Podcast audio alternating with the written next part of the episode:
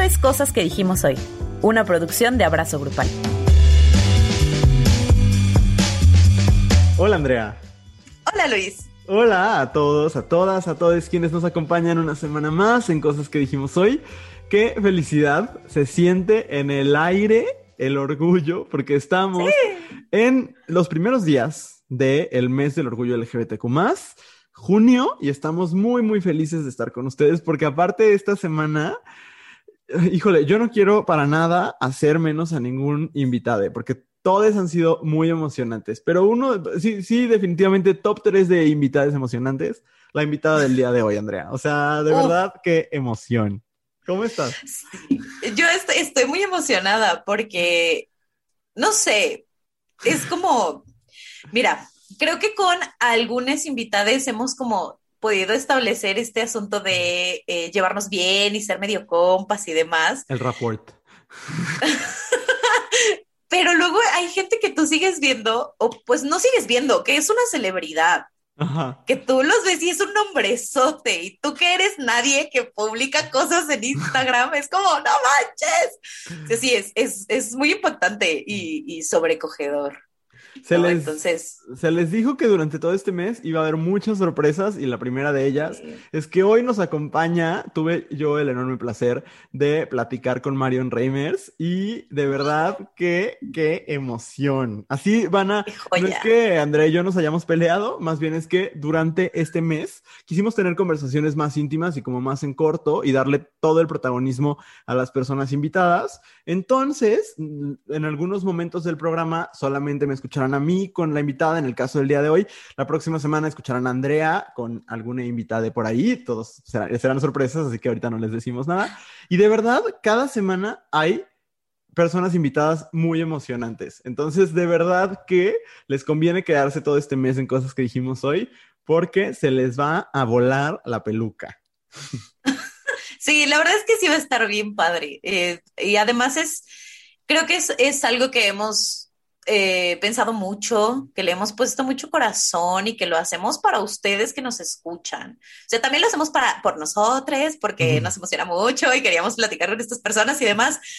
Pero también lo hacemos por ustedes que están aquí, que nos escuchan cada semana, que regresan, que nos preguntan cosas en Instagram y demás. Este, Se agradece. Y pues este es como nuestro regalito del Pride para ustedes. Uno de muchos, porque aparte eh, justo inicia Pride y estamos en, condiciones muy maravillosas, muy repletos, repletas de amor, porque por un lado tenemos ya más de 30 mil seguidores en Instagram y más que el número son todos los corazones que diarios se comparten con nosotros. Y por otro lado, llevamos ya cuatro semanas en el top de Sociedad y Cultura de Spotify, Andrea.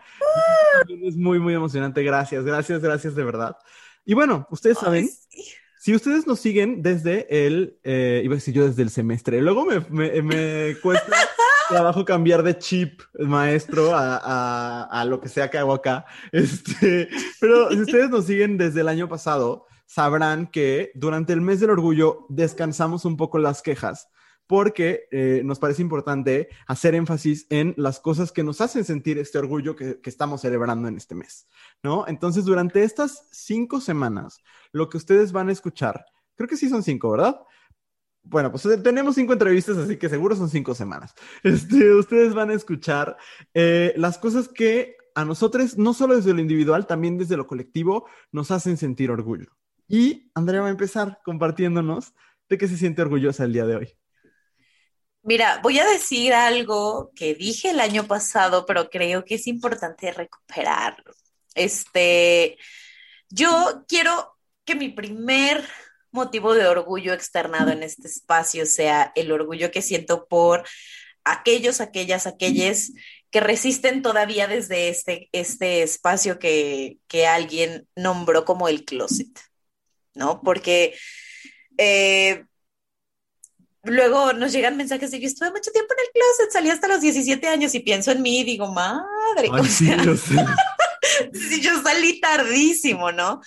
Y entonces eh, creo que a veces con tanto festejo y con tantos colores y con tanto, sí, dilo, hice tú misma y demás, eh, se nos olvida que estar dentro del closet es aterrador a veces, ¿no? Y que, y que decidir dar el paso de, de vivirte con toda tu diversidad y con todo tu ser y demás puede, uno, puede que no siempre haya la, las condiciones para poderlo hacer de una manera segura y que no siempre estamos listos para hacerlo. Y creo que también es importante reconocer eso y que no porque eh, no estemos listos para decirlo, uh, gritarlo a los cuatro vientos y ponerlo en, en pancartas y, y, colgar banderas de nuestras casas y demás, no hace nuestra existencia y nuestra diversidad y nuestra resistencia menos valiosa. Claro. Porque hay, mucha gente que, desde el closet se pelea con su familia homofóbica y, defiende cosas y, comparte cosas en redes y, y educa gente. Y creo que, y aunque no lo hicieran, pues creo que sí es importante reconocer que tenemos a mucha gente todavía en ese espacio etéreo en el que, se nos, en el que la heteronorma nos ha forzado a estar. Claro. Y solo, solo quiero decirte a ti, persona, si sigues en el closet, que no pasa nada. Yo estoy muy orgullosa de ti y de lo que eres y de tu proceso y de tus tiempos, que son súper válidos y son súper valiosos y que los marcas tú, no los marca una fecha, ni los marca tu edad, ni los marca nadie. No es un proceso individual. Y eso, solo creo que es importante que dentro de eso no se nos olvide que es un proceso individual y que no, no se vale ni sacar del closet a nadie, ni pedirle a la gente que para que sea parte de esto tenga que ir por todos lados gritando quién es. ¿Es el ideal? Pues sí, ojalá todos pudiéramos, pero no todos los espacios son seguros y no todos los procesos son iguales. Entonces, eso es de lo que quiero eh, empezar el mes del orgullo sintiéndome orgullosa. Y sabes que, Andrea, ahorita aprovechando que tenemos como un poquito más de tiempo para platicar uno el orgullo del otro y así, este, yo, yo pensaba ahorita en que realmente, pues es una queja que es muy, digo una queja, un, un orgullo que es muy relevante para todos, porque honestamente, ¿cuándo dejamos de salir del closet? ¿No? O sea, sí. ese closet se nos impone una y otra vez con nuestros familiares, con nuestros compañeros de trabajo. Eh, un poco este proyecto a nosotros lo que ha hecho es pues, sacarnos del closet de una manera más visible y de una manera quizás más radical, pero en realidad el mundo te empuja al closet todo el tiempo, ¿no? Entonces, eh, creo que eso nos debería llevar a ser empátiques con las personas que todavía están quizás más adentro, ¿no? Siguiendo en esa, en esa metáfora, ¿no? Y, y sí, te, si tú estás en el closet, pues nada más unirme a lo que está diciendo Andrea, te vemos, ¿no? Y te, no te vemos de, de, con esta mirada que juzga, ni con esta mirada de, ah, ya salte, sino te vemos desde, tú estás donde quieres estar ahorita, donde puedes estar ahorita, ¿no? Y, y eso se vale, ¿no? Y de aún así desde ahí eh, con las películas que ves, con los tweets que pones, a lo mejor desde tu cuenta alterna que te abriste para poder ser tú, eh, etcétera, ahí estás celebrando tu orgullo, ¿no? Y te vemos y te queremos y te abrazamos. Sí, eres totalmente válide, ¿no? Sí. Sí, sí, sí. Ay, qué bonito, Andrea, qué bonito. Pues bueno, y ojalá el mundo deje pronto de construir esos closets, ¿no? De asumir Ay, que sé. las personas tenemos que ser heterosexuales y cisgénero. Eh, muy bien, pues te voy a contar de qué estoy orgulloso yo y al rato también tú me dices qué piensas, pero eh, en general, algo que ha pasado con, con, iba a decir con las décadas, pero sobre todo con los años más recientes, eh, en torno al movimiento por los derechos LGBTQ, es que se olvidó, creo yo, que el origen, antes que el orgullo, fue la liberación queer, ¿no? Que fue una pelea constante con el sistema, porque si hablamos de Estados Unidos, hablaremos de las revueltas de Stonewall, donde fue una pelea contra la policía, pero si hablamos de México, podemos hablar del Frente eh, Revolucionario de Liberación Homosexual, ¿no? Donde estuvieron Nancy Cárdenas y Luis, González de Alba y demás, y tampoco era un asunto individual, sino era un asunto que nació de la lucha política, ¿no? De la lucha por los derechos, sí, pero también por derribar instituciones opresivas, eh, por acabar con este sistema heteronormativo. Y entonces, yo este año, no sé si es porque soy más consciente, porque cada año estoy más adentro de ciertos activismos, pero sí quiero decir que este año he notado muchísimo que hay muchos grupos desde distintas partes de las comunidades que están buscando recuperar este sentido de resistencia, este sentido de disidencia, de divergencia que está en el ADN de nuestro movimiento, ¿no? Y te voy a decir lo que a mí me despertó mucho este, eh, como me hizo hacer este clic fue ayer estuvimos escuchando una plática que tenían las chicas de, de, de Marcha Lencha, que va a ser en unos días en la Ciudad de México y que si tú eres una eh, mujer sáfica o una mujer que eh, se vive dentro de la diversidad, este, estás invitada a, participar.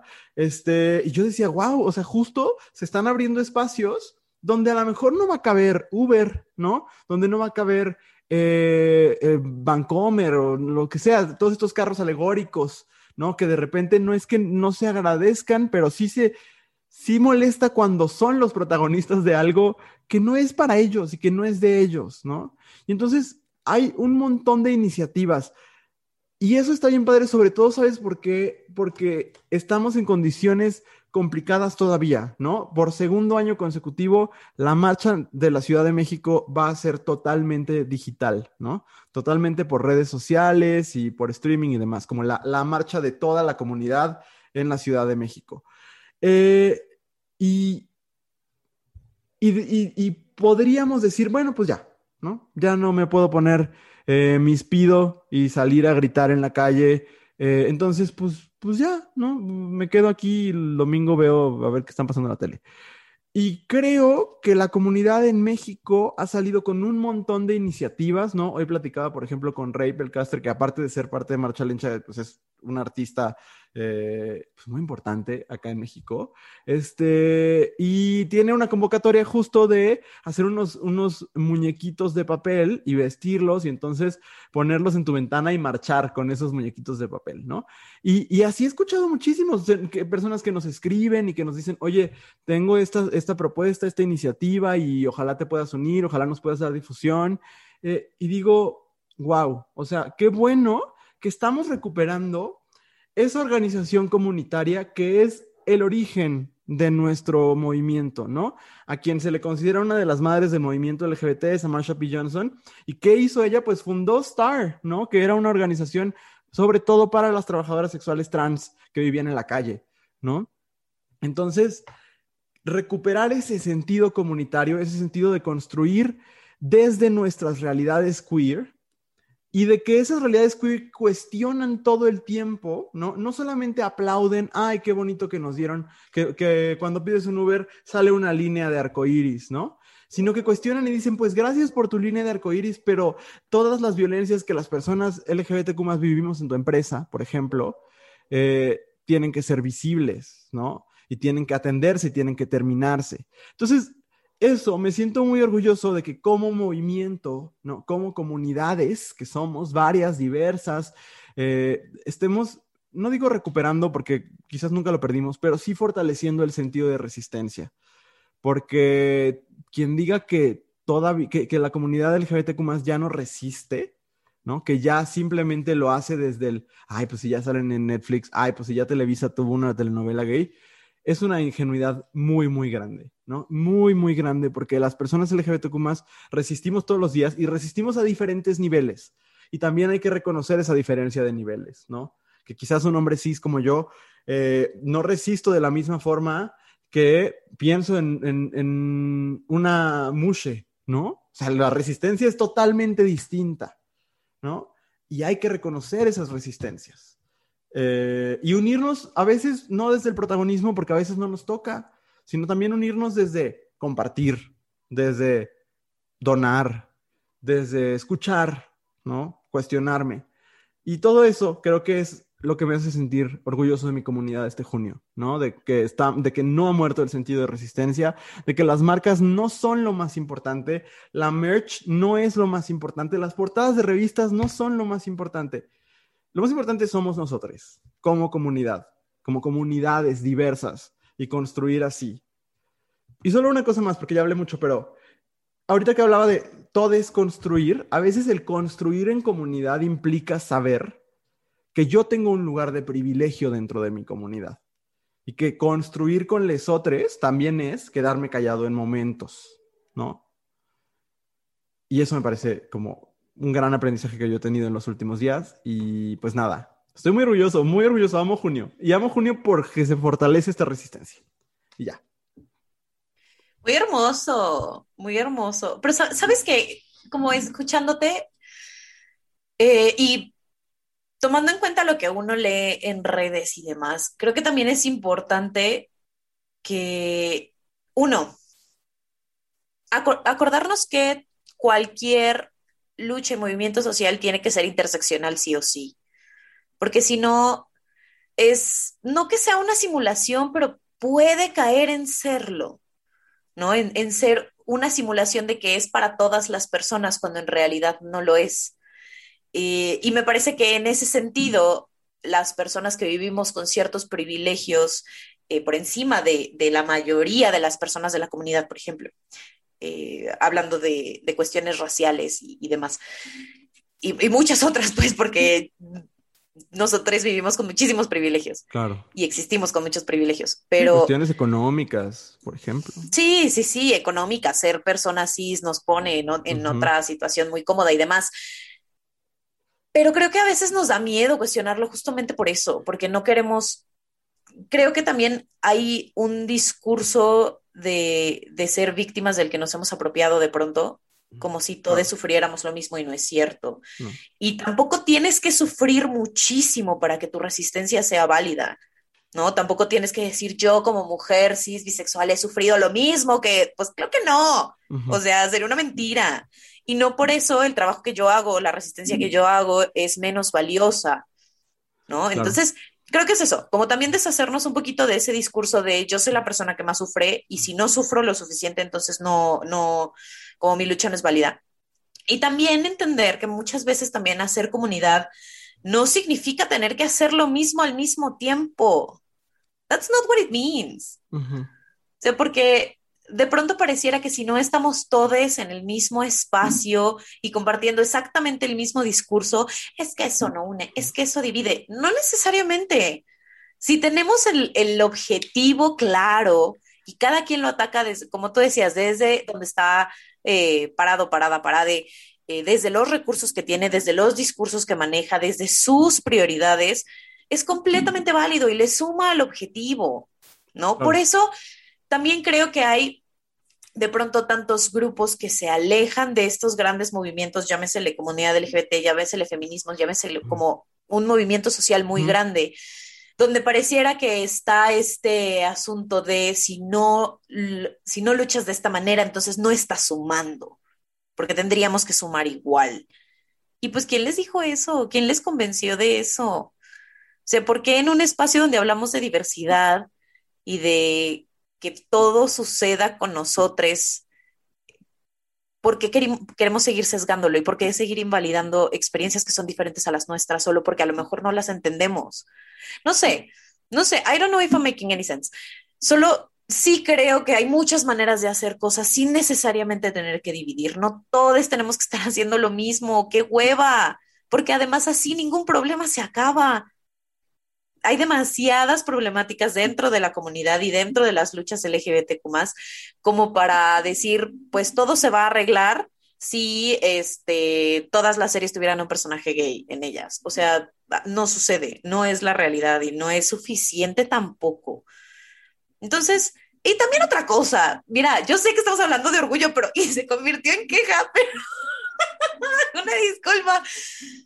Pero también creo que es súper, súper importante revisar cuando algo dentro de nuestro movimiento nos genera cosas, nos genera enojo, nos genera rechazo, nos genera cosas por el estilo, pues hay que revisar por qué.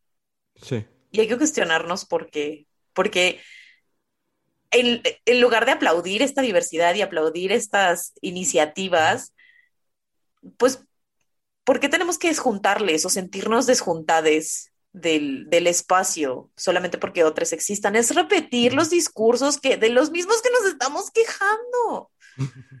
No sé, yo sé que se convirtió en una queja, pero, creo que es muy, creo que creo que también es importante y es muy bonito y es muy rescatable que se sigan abriendo espacios sin tener que pedirle permiso a nadie. Total. ¿no? O sea, aplaudirle a las personas que se atreven a abrir estos espacios y a levantar la voz y a decir, pues yo voy a hacer lo que me viene en gana porque es lo que necesito.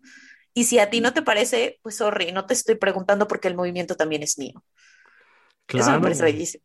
Uf, fíjate que estás dando como el pie perfecto para pasar a la, entrevista porque justamente van a escuchar lo que nuestra invitada nos tiene que decir sobre cuando no le pides permiso a nadie para ocupar un espacio, ¿no? Porque si alguien sabe de querer ocupar espacios donde no está hecho para que tú participes, es ella. Entonces, Andrea, si te parece, ¿puedo presentar a nuestra invitada? Adelante. Pues bueno, nuestra invitada es periodista deportiva, narradora, presentadora de televisión y agregaría yo escritora recientemente publicada. Eh, abiertamente feminista, abiertamente lesbiana y una mujer extraordinaria que aparte de verdad, Andrea, sencilla, cariñosa, eh, todo. Así que, sin más, les dejo la plática que tuve hace unos días con Marion Reimers respecto al orgullo y regresamos a cosas que dijimos. Si te gusta lo que estás escuchando, no olvides seguirnos en tu plataforma de podcast favorita o en todas. Muy bien, pues empecemos un poco primero platicando de ti. A mí me gustaría saber, te confieso que estuve, bueno, he estado escuchando como podcast donde sales y así, la verdad desde hace mucho porque soy un fan. Este, y algo que siempre me daban ganas de preguntarte es como, ¿cómo fue o cómo ha sido para ti reconocerte parte de la comunidad LGBT? O sea, ¿cómo lo has vivido? Eh, en términos generales. Sí, sí, o sea, como, sí, tal cual para ti, ¿cómo ha sido? Ok. Em, pues creo que ha sido un proceso largo eh, que no termina. O sea, al final, ¿no? Este es, es una situación de, no sé si de todos los días, porque no es algo que lo que piense todos los días, pero sí es algo que está pues ahí permanentemente, ¿no? Eh, entonces, bueno, para mí fue un camino largo, eh, un camino a veces difícil y que, que cada vez me hace sentirme más, em, como más certera y más eh, confiada de que tomé la decisión correcta, de que esta es la persona que yo quiero ser, de que estoy siéndole fe, fiel a mis principios, a mis convicciones y de que al final... Me siento arropada, o sea, siento, siento bonito. Fíjate que cuando hablamos de orgullo, mucha gente dice como orgullo no es tu orientación sexual, orgullo es tener una carrera o tener éxito, pero pues en tu caso hay como una trama porque tú también tienes eso. Entonces, eh, creo que es una pregunta que sería interesante escuchar tu respuesta. ¿De qué sentimos orgullo como comunidad? O sea, ¿qué, qué significa para ti eso? Es que es, lo mismo, ¿no? O sea, es como, pues, pues no, o sea, no tienes por qué sentirte orgulloso de ser mujer, ¿no? Es, simplemente un, un, género, un sexo y así naciste. Sí, pero sí me siento orgullosa de ser mujer porque me ha costado más trabajo que a otros sectores de la población poder sobresalir. Entonces, por supuesto que me siento orgullosa de eso, eh, porque sí, orgullo es tener una carrera, pero si lo trasladamos a los deportes, claro que el, orgullo es correr los 100 metros planos, pero si los tienes que correr con un saco de papas a cuestas y con obstáculos y con cosas, y el otro no, y de todas maneras terminas llegando al mismo tiempo a la meta, pues eso tiene que ser un motivo de orgullo para ti. Claro. Entonces, claro, habría que cuestionar las estructuras que permiten o que, que, siguen habilitando que estos obstáculos existan, pero eso no me quita el orgullo a mí. Y claro que me siento orgullosa porque es, es una cuestión dura y tenemos mucha homofobia interiorizada y hay muchos retos que trascender y es eh, salir del closet todos los días, ¿no? Con el mesero, con el del Uber, con me voy de viaje con mi novia, con, la señora homofóbica que atiende en el hotel, eh, con la zafata que te ve raro, ¿no? O sea, claro que estoy orgullosa porque constantemente estoy teniendo que trascenderme primero a mí misma y después a todo el entorno. Claro, muy seguido nos llega esta pregunta como de cuéntanos cómo saliste del closet y siempre pienso eso justo que estás diciendo, como pues cuál de todas las 200 mil veces que uno tiene que salir del closet en una semana, ¿no? O sea, cuando conoces a alguien nuevo, cuando tu jefe del trabajo te pregunta asumiendo tu heterosexualidad, como todas esas cosas, pues son volverte a meter al closet a empujones, ¿no? Sí, y sabes qué también pienso, es un poco como o sea, yo lo pienso desde el costado periodístico y de, generación de... Lo veo son las trans, lo veo que sucede con, eh, eh, no sé, las mujeres en el periodismo deportivo o en cualquier otro ámbito, eh, personas que han sido discriminadas por cuestiones de racismo, de capacitismo, lo que quieras, ¿no? Siempre es mucho como centrarnos en el fetiche de la herida. O sea, cuéntame, cuéntame, ¿cuándo fue cuando peor la pasaste? ¿No? Y, y yo digo, bueno, ok, ¿Cómo? No, tengo la respuesta, ¿eh?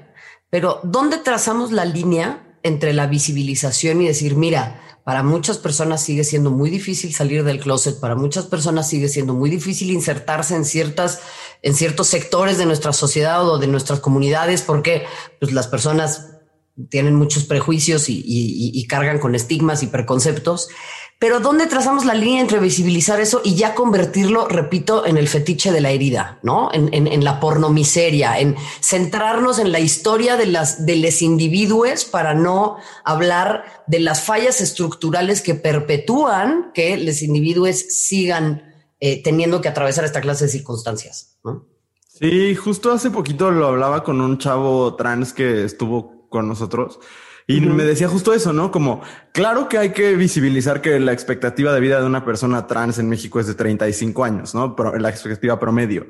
Pero cuando eso se vuelve lo único que decimos sobre nuestras comunidades, ¿no? Cuando no hay otro discurso, no hay un discurso que celebre. Y en ese sentido el orgullo, pues, adquiere un, un carácter distinto, ¿no? Ahora... totalmente, sí. Sí, no, no, por hacer esto sobre mí, pero ahí, ahí fui consciente de un montón de cosas que creo que, que de la que tú podrías hablarnos, porque una vez puse un tweet así de que qué chido algo que, que tú habías hecho, ni me acuerdo qué, e inmediatamente, no es broma, yo creo que pasaron dos minutos y me pusieron en esta página de Es de Pagafantas que ni siquiera sabía que existía y empezaron a, no es broma, como dos mil respuestas, una cosa así, una cosa muy rara.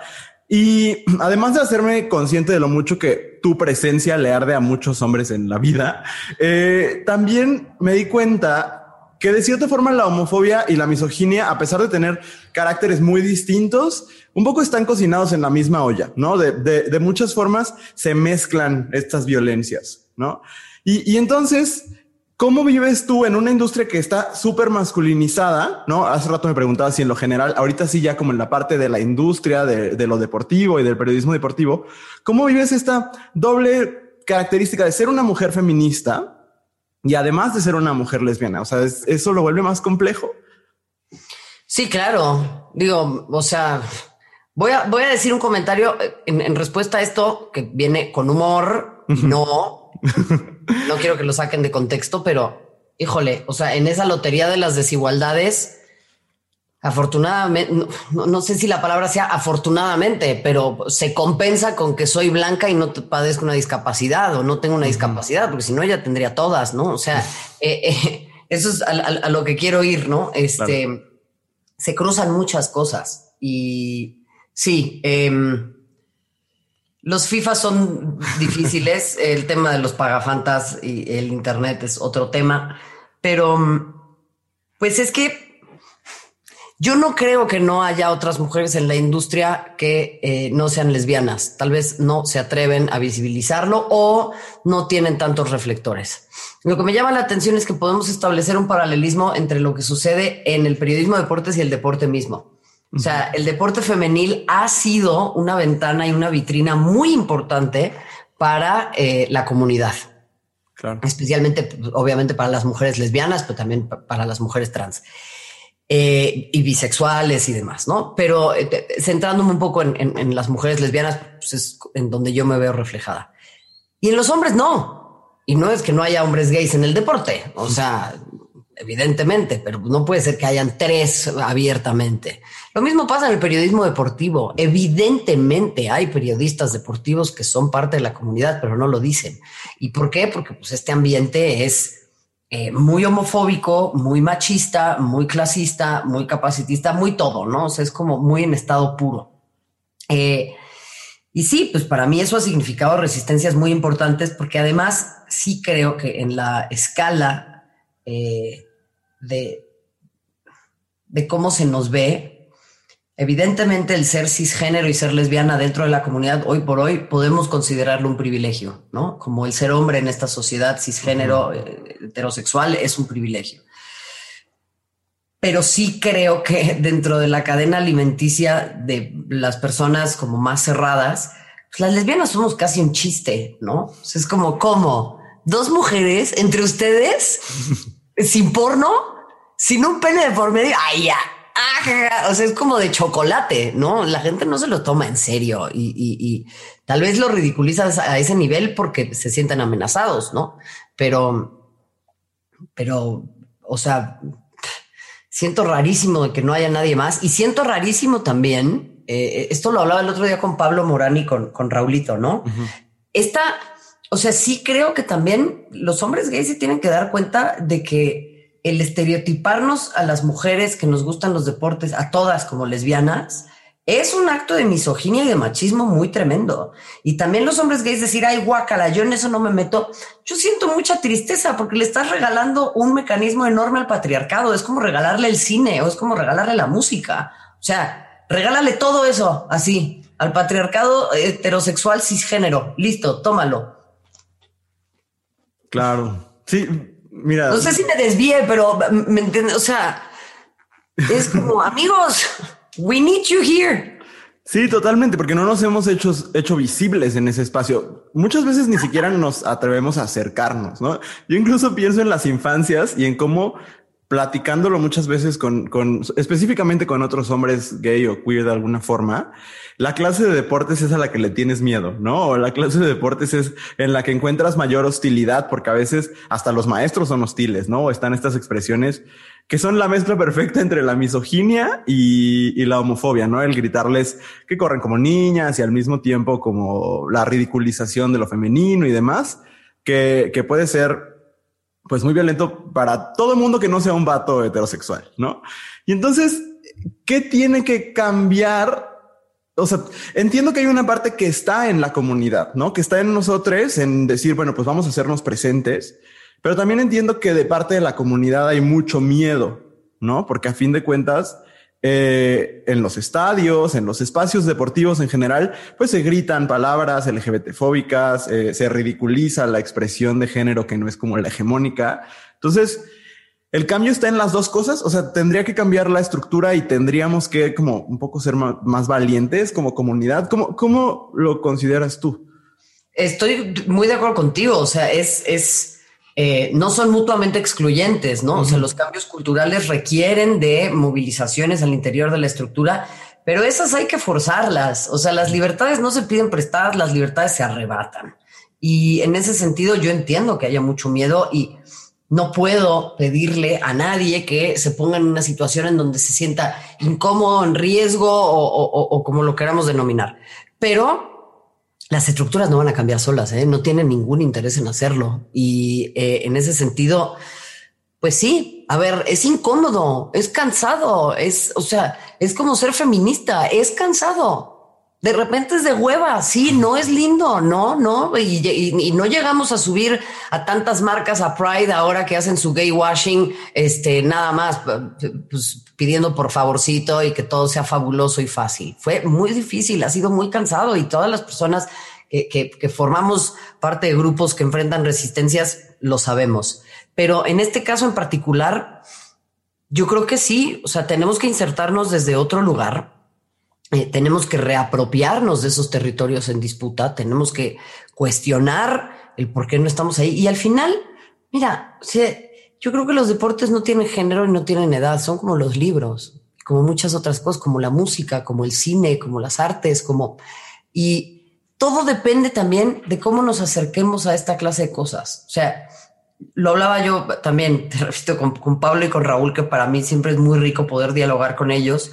Les decía, a ver, a mí me ha pasado muchísimo, ¿no? Y le pasa a mucha gente que dice, ay, oye, pues está padre ese partido, ¿quién juega?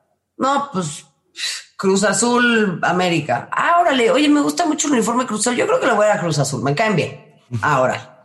Y entonces ya la próxima estás hablando algo y, aparece así el tío Raimundo, ¿no? Este, que es mega machín y clasista y homofóbico y demás, y es de esa gente que cree que los pobres son pobres porque quieren, y te dice, pero a ver, ¿qué? O sea, nómbrame tres jugadores de Cruz Azul. ¿Cuándo llegaron a la última fila? No sé, Raimundo, nada más dije que me gustaba y lo puedo disfrutar. Es como decir, oye, me gusta esa canción de Lady Gaga. ¿Y quién produjo todos sus discos? ¿Y cómo se llaman sus músicas? No me importa, nada más puedo decir que me gustan las cosas. Y ahí es en donde esa es una trampa no caigan en ello, nos pueden gustar las cosas poquito, o sea, puede haber, pero sí una curiosidad intelectual y una capacidad de asombro, no nos cerremos ante cosas que son padres, que son divertidas, que son bonitas.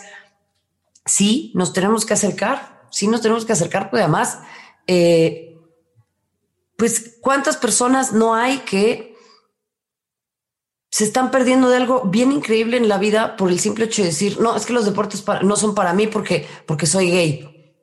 Estás cayendo justo en lo que te han dicho toda la vida, tú solito. O sea, eso es homofobia interiorizada, ¿no? Claro, y, tiene que ver, me gustó el ejemplo del tío Raimundo porque es como este gatekeeping, ¿no? O sea, como este que hay un, guardia en la puerta que dice, puedes entrar, un cadenero, hace cuenta, Sí. Que, te mira y, dice, no, este evidente, trae las uñas pintadas, evidentemente no va a saber contestarme mi, mi cajut sobre el, sobre el Cruz Azul, ¿no? Y sí, claro. Pero cuando nosotros, nosotros lo asumimos, pues ahí hay un problema, ¿no?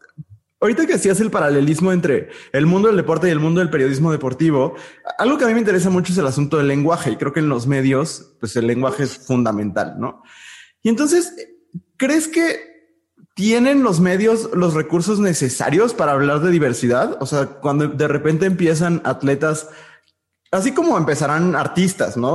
O, o figuras públicas en general, a hablar de su diversidad, de sus distintas identidades las personas que hacen comunicación deportiva, eh, o sea, evidentemente tú sí, pues, pero tú desde hace rato hacías como el, decir, a veces me siento como la única o muy sola o demás, como tienen los recursos, tienen el vocabulario para hablar de estas cosas.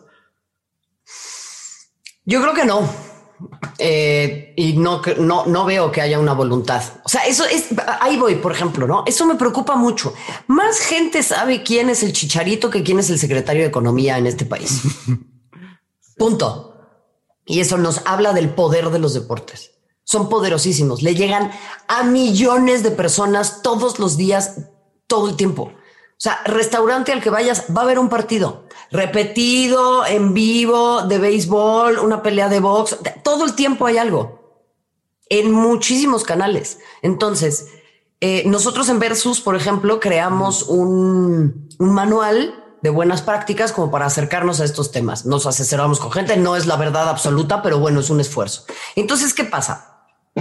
Sale alguno de mis colegas, ¿no? Y, y hay chistes homofóbicos, hay burlas, tal. Pero ¿quién presenta una resistencia? ¿Aparece alguien de la comunidad LGBT que no sea yo a quejarse de esa clase de cosas? No, no. Y entonces esos millones de personas que están viendo un partido de la selección nacional, de la América, de béisbol, de lo que tú quieras, empiezan a incorporar esta clase de humor y esta clase de maneras de referirse a la comunidad. Y es ahí en donde digo, les están, les están dejando todo el campo abierto. Nadie de la comunidad aparece porque ya lo dan por muerto. Ay, no, ya no me voy a meter ahí porque son puros señores trajudos y, viejitos y rancios y homofóbicos y machistas. Bueno, pero entonces después no te quejes, porque e, ese discurso es el que incide en tu jefe en el trabajo, el, el señor que te recibe el coche cuando vas a cenar. O sea, ese es el discurso que permea en la población. Hay un vínculo directo entre una cosa y la otra. Entonces, si no se quieren meter ahí, pues es que después no nos quejemos, pero la lucha no es cómoda, la lucha no es una caja de aplausos, la lucha no es estar hablando con gente que piensa como yo, la lucha es hablar con gente que no piensa como yo. Es ahí es en donde radica el problema. Y, hay un problema, creo yo, como, pues como muy capitalista en esencia, que es este pensamiento individual, porque creo que sí, las estructuras son súper tenebrosas, ¿no? Porque, porque a veces se imponen con mucha fuerza, pero yo pensaba ahorita que te escuchaba que la respuesta podría estar en la colectividad justo, ¿no? O sea, como en, a lo mejor si yo solito, eh, con una plataforma limitada, podré poner un mensaje, pues a lo mejor me van a apelar tres personas, ¿no? Pero si vamos generando estos vínculos o estas redes de resistencia, igual y, pues nos escucharán no tres, ¿no? A lo mejor nos escucharán un poquito más. Claro. O sea, ¿qué, ¿qué va a pasar si la comunidad exhorta a, no sé, eh, a toda, a todes, ¿no? A boicotear a X medio de comunicación porque resultó ser homofóbico o a X marca que eh, paga, paga y patrocina la selección mexicana y entonces no están lo que tú quieras. Sí. ¿Es el impacto que eso tiene? Pero yo solita, siendo como me han denominado mis compañeros, la defensora de lo, ridículo, no, la defensora de lo absurdo, ¿no? O sea, y, toda esta gente del pagafantas, pues claro, yo soy la loca que le gritan a, la nada.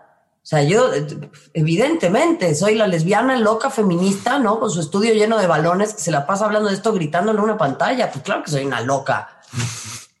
Obvio. Y en, y en estas redes justo incorporaría sentido, ¿no? Como el, el, bueno, ya no es una persona, ¿no? En realidad somos muchos quienes nos molesta esto, nada más que no nos hemos tomado como pues, el tiempo ni de ver ni de monitorear. Oye, pues para, para ir cerrando, a mí me parece que siempre es bueno conocer historias que te inspiren. Y tú tienes un libro justamente donde pones el foco en, mujeres deportistas de la historia, ¿no? El, otro día ya lo estuve, lo estuve revisando y durante la investigación de ese libro y como durante toda tu carrera seguramente pues has conocido muchas historias que te han, que te han movido y que te han llegado, ¿no? Y en ese sentido, Siempre me gusta preguntar por referentes, porque a veces nuestros referentes son los mismos cuatro o cinco que vemos en todos los espacios. ¿Tú a qué deportistas LGBT de la identidad que tú quieras crees que todas, todos y todas deberíamos conocer? Uf, qué, qué gran pregunta. Eh, son muchísimas, ¿no? Eh, ahora no, no, no me está cayendo tan bien porque ha resultado ahí con unas ideas medio transfóbicas, ¿no? Pero Martina Navratilova, eh, por lo que hizo en su momento y por lo que ha representado para, para las mujeres lesbianas, creo que es siempre importante. Obviamente está Billie Jean King. El tenis nos ha dado muchos, muchas mujeres icónicas en ese sentido. Obviamente Megan Rapino y Sue Bird, o sea, ¿qué quieres que te diga? Todo el mundo les ama y me parece que son eh, eh, personas pues, importantísimas. Y yo te diría, híjole, eh, hay que, hay que saber la historia de, Justin Fashanu, por ejemplo, que fue el primer hombre en eh, salir del closet en, cuanto a fútbol se refiere. Es una historia muy trágica en Reino Unido porque además era un hombre afrodescendiente y después de pues, sufrir muchísima discriminación, homofobia, etcétera, pues se suicidó. ¿no? Entonces, eh, de hecho, se conmemora ese día en la lucha contra la homofobia en el deporte. Han existido ya otros, otros hombres icónicos también. Yo te hablaría de Renee Richards, por ejemplo, una eh, mujer trans eh, que fue una tenista destacadísima en la década de los 70. Arrancó jugando eh, pues en el cuerpo equivocado, ¿no? Como hombre y después empezó a transicionar y se inscribió para jugar como mujer sufrió también muchos retos, muchas desigualdades, muchos problemas. Y ahí habrá muchísimas más, ¿no? O sea, creo que eh, en tanto y en cuanto la comunidad empuje, visibilice y trabaje en esta clase de cosas, pues imagínate la cantidad de atletas que no vamos a tener. Claro, pues será justo conocer estas historias y, y seguir esos caminos, ¿no? Pues Marion, muchísimas gracias por acompañarnos. Espero que sea un gran mes del orgullo para ti y de verdad mil, mil gracias por tu generosidad. Al contrario, yo te agradezco mucho a ti, felicitarles por este hermosísimo proyecto. Me encanta porque estoy siempre aprendiendo cosas. Eh, evidentemente recibirán a sus Raimundos de parte de mi cuenta porque este, claramente me siguen para odiarme y entonces cuando subo cosas así, pues van a ir para allá a tirar su hate. Pero en una de esas, pues también ha habido muchísimas personas y lo digo que gracias a los contenidos que comparto de parte de su proyecto, me dicen que eso les, les hace cuestionarse su manera de pensar, que les hace eh, querer entender otras perspectivas. Y yo creo que eso es valiosísimo y no, no quería eh, dejar de decírtelo porque luego nos enfocamos mucho en las resistencias, pero creo que también hay que enfocarnos en lo positivo. Y me parece que hay allá afuera muchas personas que están empezando a a preguntarse por lo menos muchas cosas y yo creo que las respuestas nos van a llevar a más preguntas y esa es la idea, ¿no? Seguirnos preguntando siempre cosas nuevas. Muchísimas gracias y que los Raimundos lleguen, ojalá llegue por lo menos al corazón de alguno. Vengan. Pues mil gracias. Compártenos tus comentarios sobre el tema de esta semana utilizando el hashtag Cosas que dijimos hoy en Twitter y en Instagram. Estamos de regreso en cosas que dijimos hoy y qué emoción, qué emoción. De verdad no saben, tengo que confesar esto, yo creo que ya lo puedo hacer aquí, eh, pero yo colgué y me puse a llorar mucho, mucho porque, porque, ¿sabes? admiras a una persona, la ves hacer lo que hace y de repente dice cosas así sobre tu proyecto. Y, y, no, no mi proyecto en individual, sino más bien sobre nuestro proyecto y el que hemos construido como equipo, y no solo como equipo, nosotros ocho que somos como el equipo central, sino toda la gente que colabora todo el tiempo con Abrazo de diferentes formas, desde llenar la cajita del chat y hacernos el podcast, hasta regalarnos ilustraciones, eh, etcétera, ¿sabes? Eh, es muy bonito. Entonces, de verdad, estoy muy agradecido con Marion. Y vayan a, no solo a seguirla, que seguramente la siguen, sino, eh, pues aprovecho también para que, decirles que conozcan su proyecto Versus, con el que espero, eh, ya, ya, ya fuera del aire platicamos este, algunas cosas que se nos ocurren para seguir colaborando en el futuro. Pero eh, Marion tiene una ONG, bueno, es parte importantísima, fundadora de una ONG que se llama Versus que trabaja para combatir la discriminación de género, clase, raza eh, y orientación sexual, identidad de género dentro del periodismo deportivo. Eh, y lo pueden encontrar en Instagram como Somos Versus. Eh, y ahí precisamente, por ejemplo, ahorita estoy viendo su Instagram y su post de hace una hora hoy que estamos grabando es sobre Mara Gómez, la primera jugadora trans en jugar en primera división femenina de Argentina, ¿no? Entonces, justamente están visibilizando estas cosas y les se los recomiendo mucho. Pero bueno. Usualmente en este momento del programa son las recomendaciones, ¿no, Andrea? Pero esta vez también va a haber recomendaciones, pero durante todo este mes del orgullo vamos a tener un top 3. Es decir, va a ser como una especie de top 6, pero son dos top 3 individuales, en el que tanto Andrea como yo les vamos a recomendar tres cosas dentro de una categoría que, este, que nos encanten y que, y que sean de temática LGBT y que nos, hayan sentir, nos hagan sentir este orgullo, ¿no? Entonces, como aquí nos caracteriza la transparencia, como quisiéramos que así fuera también con el gobierno, este, te pregunto, Andrea, ¿nos vamos uno y uno o...? Yo digo que sí. Sí, ¿verdad? Arráncate pues. Ok, mi eh, puesto número tres lo tiene la película 120 latidos por minuto que me parece una joya cinematográfica en todos los niveles. Este, si ustedes no lo han visto, se trata de este grupo de activistas en París, Francia, donde este, trabajan por la visibilización y la, este, la atención a las personas con VIH, ¿no? Y más allá del, del tema, que me parece que se ha tratado de muchas maneras y que sigue siendo súper importante hablarlo porque no es un episodio del pasado, ¿no? Es, es algo que quieren que parezca que fue hace un montón y que ya no nos repercute, pero que sigue presente de muchas maneras eh, y que a final de cuentas marcó la historia LGBT. Eh, es una joya cinematográfica. El nivel de atención al guion, a la cinematografía, a la edición, para ir de acuerdo al desarrollo del el VIH y del SIDA me parece brillante.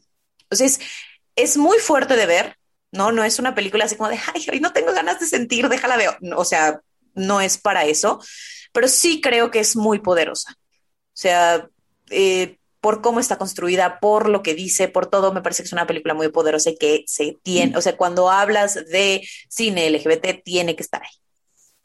Por supuesto. Yo nada más quisiera decir que algo que me fascina de esta película es que tiene un gran don. No es complaciente con el público, no busca la comodidad del público. Los personajes toman decisiones que yo me acuerdo de estarla viendo en el cine y la vi muy joven y decir, ¿qué? ¿Por qué está haciendo esto si le acaba de pasar esto otro? ¿No? Por no spoilear nada. y, y eso me encanta, ¿no? Porque yo estoy totalmente en contra de la idea de que las personas LGBTQ más tenemos que ser respetables. Y creo que esta película también está en contra de eso. No, no muestra a personas que, ay, pero quién sabe cómo eh, se infectaron del, virus, porque pues ellos no eran, eran como muy monógamos y, y, no, no, no. Muestra una realidad más allá de este de juicios morales. Y eso me gusta. Claro. ¿Sabes? O sea, no, sí. no está limpiada, ¿sabes? es una película muy humana es muy humana, ¿no? Y que con, sus errores y sus altibajos y sus decisiones y su todo, es una película muy humana. Y por eso me parece brillante. Así es. Bien. Fíjate que no puedo, no, yo no los jerarquicé, no los tengo en como 3, 2, 1, nada más son tres cosas que necesito que vean. Este, Andrea me está haciendo caras, pero es que no, no sabía que íbamos a hacer eso. Este, pero aparte de eso, esta película de la que les voy a hablar, no puedo como dar demasiada información de por qué tiene que ver con el orgullo porque estaría spoileando la película. Pero ustedes créanme y hará match. Eh, les quiero recomendar la película Sueño en otro idioma, protagonizada por eh, Fátima Molina, eh, José, Manuel, José Manuel Poncelis y... ahí se me fue, ahí está, Eligio Méndez. dirigida por Ernesto Contreras y ahí les va la historia. Es una película mexicana que cuenta eh, la historia de una lengua milenaria que está agonizando y solamente quedan dos hablantes de la lengua, Evaristo e Isauro, que están, eh, eh, ya son ancianos y se detestan desde hace 50 años. Ellos tienen aproximadamente setenta y tantos años y tienen 50 años odiándose y sin hablar el uno con el otro. Y entonces llega un hombre, Martín, que es un lingüista, y tiene el reto de volver a juntar a estos dos amigos para convencerlos de que hablen de nuevo para poder eh, como registrar conversaciones y eh, recuperar esa lengua. Y en esa lengua hay una parte como muy mágica eh, guardada que no les quiero spoilear. ¿Qué tiene que ver esto con el orgullo? No importa, ya lo sabrán cuando la vean. Pero wow, wow con el nivel de película. O sea, es de las películas que a mí más me gustan, no solo con temática LGBT, sino en la vida. Lloré muchísimo cuando la vi en el cine. Es una película que me hizo sentir frío porque estaba viendo el frío ahí y que me hizo sentir humedad porque estaba viendo la humedad en la pantalla. Eh, no sé, me parece una película muy bonita y aparte no solamente habla de lo LGBT, es un tema de muchos, ¿no? Pero es una película que habla también sobre la, sobre la comunicación, sobre las lenguas, sobre las culturas, sobre la preservación de las culturas y todas estas cosas. Y se las recomiendo mucho. Sueño en otro idioma. Esa es mi, primera recomendación. Muy bien. Yo no voy a hacer ningún comentario, solo vean. Y ya, no. Eh, ok, mi número dos, porque yo sí las caractericé. No, no en particular por la 3 y la 2, sino por la 1. la 1 necesitaba que estuviera en el top, porque me cambió la vida. Pero la número 2 es Una mujer fantástica. Esta película sigue la historia de una mujer trans en un país Sudamérica que acabo de blanquearme, no sé si es Chile. Sí. Este, y sigue la vida de, o, sea, como la cotidianeidad de esta mujer trans, ¿no? Eh, me gusta esta película por varias razones. Eh, la primera es porque, igual que 120 latidos por minuto, creo que es una película muy honesta, en el sentido de, uno, no necesita eh, sobreexplotar el dolor de su personaje principal, sino solamente mostrarlo. Y dos, fue como muy aclamada a nivel internacional y me parece que la protagonista de esta película fue la primera mujer trans en hacer una presentación en los Oscar. Entonces, eh, eso también me parece que es importante y, rescatable, pues. Y no es de a gratis. ¿no? El, personaje que se avienta esta mujer, o la actuación más bien que se avienta esta mujer, es muy cercana, es muy dolorosa de a ratos, eh, muy, o sea, despierta mucha empatía y creo que eh, si bien las historias LGBT suelen ser dolorosas y no se trata de esconder el dolor, creo que también está padre que se pueda ver el dolor de la manera más honesta, sin que sea un espectáculo, el, dolor y el sufrimiento de, y el proceso de alguien. Entonces me parece que esta película lo hace muy bien. Y por eso es mi número dos. Excelente, pues me voy directo a mi número dos. Eh, esta película no la recomiendo tanto por su calidad cinematográfica, porque la adaptación está, eh, pero es una adaptación muy fiel de una de mis obras de teatro favoritas. Es un texto original de Larry Kramer, que aparte de ser dramaturgo, fue parte importantísima del colectivo Act Up en Nueva York. Eh, y justamente es una película que cuenta la historia de cómo se vivió el inicio de la pandemia del VIH-Sida. La película se llama The Normal Heart, un corazón normal, eh, y es dirigida por Ryan Murphy, a quien usted ubicará por Pose, Glee y demás cosas. Eh, The Politician y todo esto. Eh, protagonizan Mark Ruffalo y Julia Roberts, con un elenco muy amplio, donde también está Jim Parsons, está Matt Bomer, está Taylor Kitsch, está Jonathan Groff. y básicamente a mí lo que me gusta es que es una película que captura la esencia de Larry Kramer y la persona que fue, que fue una persona hipercrítica de la comunidad, sobre todo en ese momento, en ese momento importantísimo para sobrevivir. ¿No? Básicamente lo que cuenta es el, trabajo duro de un activista gay que en realidad es una especie de avatar de, Larry Kramer, ¿no? O sea, él, lo llama Ned Weeks en, la obra, pero tiene muchas características que él también tenía. Eh, y cómo este activista busca eh, que las personas dentro de la comunidad, especialmente los hombres dentro de la comunidad, sean conscientes de la importancia de enfrentar esta pandemia y de lo que estaba sucediendo en ese momento cuando los medios, el sistema, todo lo que sabemos, estaba invisibilizando la muerte de tantas personas, sobre todo tantos hombres gay y bi y mujeres trans en este a raíz de esta pandemia. Y a mí aparte me gusta muchísimo el personaje de Julia Roberts en, este, en esta película, porque es una doctora que está en silla de ruedas porque tuvo polio. Entonces es una persona que fue víctima de otra pandemia y como esa otra pandemia, esa otra realidad similar, la hace ser empática con una nueva realidad que se presenta. Entonces se los recomiendo mucho. Esa la pueden ver en HBO, eh, en HBO Go. Ya si usted nos está escuchando a finales de junio, pues ya será en HBO Max. Pero se los recomiendo mucho. Está, mm, el texto es precioso. Si usted quiere solamente leer el texto, está increíble. Si quieren ver la película, también está muy buena. Y ya. Ok, se va mi número uno. ¿Y por qué la necesidad de jerarquizarlo? Porque esta película me cambió la vida. o sea, esta podría ser, podría ser la, mi película favorita en la vida y la existencia. Y es Portrait of a Lady on Fire. Eh, desconozco cómo se llama en español. Disculpa, perdónenme por ser una mujer en llamas, igual. Ok, retrato de una mujer en llamas. Perdónenme por ser tan pocha, ¿ok? Este, mira, estamos hablando de cine LGBT y se trata de dos morras. No quiero decir de qué se trata. Eh, solo siéntense y véanla. Incluso si no les interesan las historias entre dos morras, it's, it's fine. O sea, it's your choice. Pero visualmente es una cosa o sea, es una experiencia visual hermosa, los colores son hermosos, eh, las decisiones cinematográficas son maravillosas. Y de verdad, o sea, yo nunca, yo, la verdad es que siempre tiendo a tachar a la gente exagerada, a pesar de que yo soy muy exagerada, pero y muy dramática. Pero nunca me había pasado que una película literalmente me quitara el aliento. Y yo cuando estaba viendo esta película llegó un momento donde yo decía, me, o sea, esta película me va a matar. O sea, no respiro. O, sea, no, no, no. Fue un viaje para mí. Fue un viaje. Eh, está muy bonita de ver, si solamente la quieren ver. Tiene una historia muy, eh, muy cursi, si también lo quieren ver así.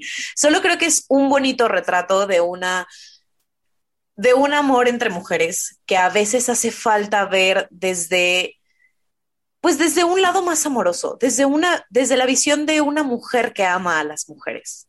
Es, es, es, es bonito y es refrescante y es, no sé, no sé, me, me, llena el alma de muchas maneras esta película. Entonces, solo véanla, por favor. Y si la ven, me avisan y me cuentan. nos cuentan, nos cuentan, nos etiquetan. Estaría maravilloso. Muy bien. Pues mi última recomendación, les digo que yo no, no, no, lo numeré, pero, pero quizás sí sería mi número uno, es de uno de mis directores favoritos, Sean Baker. La película se llama Tangerine, en español se llama Tangerine, Chicas Fabulosas. Y es una película que fue como muy comentada por haber sido grabada con un iPhone. En realidad es lo menos como importante de la película, sí es interesante como desde la parte comunicológica, desde la parte técnica, pero eh, la historia es muy sencilla, eh, es Navidad, de hecho es una película de Navidad en la que una trabajadora sexual trans eh, busca para vengarse y para reclamarle a el proxeneta que le rompió su corazón. Básicamente, esa es la historia. sí, busca venganza de su expareja, que también era su proxeneta. Y este, y ya, pero las dos protagonistas son encantadoras. Es una comedia, es una comedia como, pues un poco de carretera, aunque no sucede en carretera, sino más bien en el traslado de un punto de la ciudad a otro, ¿no? Las protagonistas son Kitana Kiki Rodríguez y Maya Taylor, dos mujeres trans.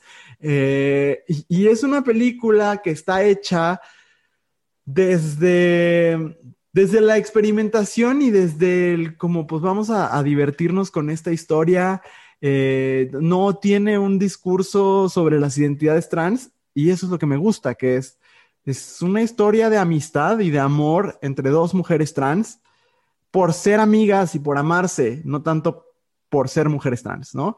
Y entonces ese no acentuar la diferencia, sino hablar de, sus pasiones, eh, de, de, lo que las hace enojar, de lo que las mueve y ya, eh, hace que la película no solamente sea muy disfrutable, sino sea revolucionaria de otra forma, ¿no? De una forma en la que simplemente trata las historias LGBT como historias humanas, como deberían ser, ¿no? Entonces, eh, es una película de 2015 y también es muy fácil de conseguir. Entonces se llama Tangerine, Chicas Fabulosas. Y aparte es muy corta, una hora 28 minutos. Entonces, se las recomiendo bastante.